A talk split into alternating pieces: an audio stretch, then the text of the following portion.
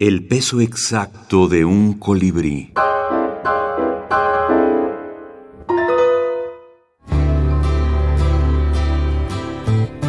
Tierra Breve, Antología Centroamericana de Minificción. Del amor y otros envases retornables. Julio Calvo Drago. ¿Y ahora qué hago con esto? Se pregunta el hombre de hojalata sentado a la orilla del mar, mientras sostenía en sus manos un corazón que le habían regalado y lo veía con duda. Su introspección fue interrumpida por una pequeña ola que se le acercó, le acarició los pies y le habló con el suave murmullo del roce de la sal contra la arena. Jamás se había acercado nadie con tanta dulzura. Lloró el hombre de hojalata y mientras aquella ola se replegaba a la mar, nuestro amigo, por un impulso que no pudo contener, le arrojó su corazón.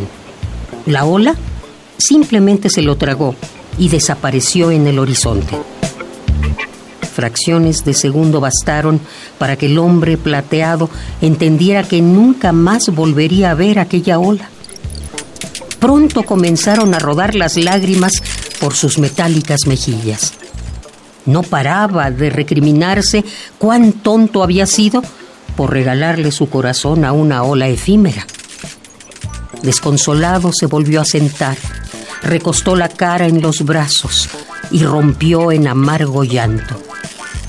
Pero entonces, una nueva ola acarició sus pies. El hombre de hojalata levantó la vista y para su sorpresa, allí estaba de regreso el corazón.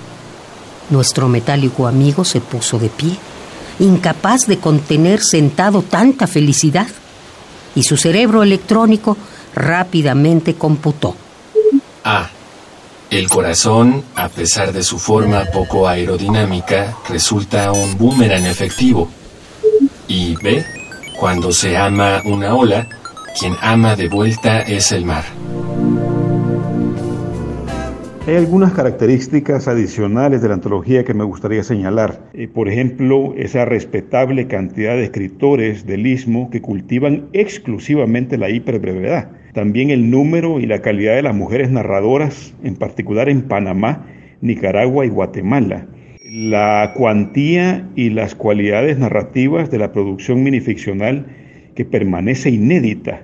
Y esto a mi juicio supondría una valiosa reserva literaria aún por descubrir.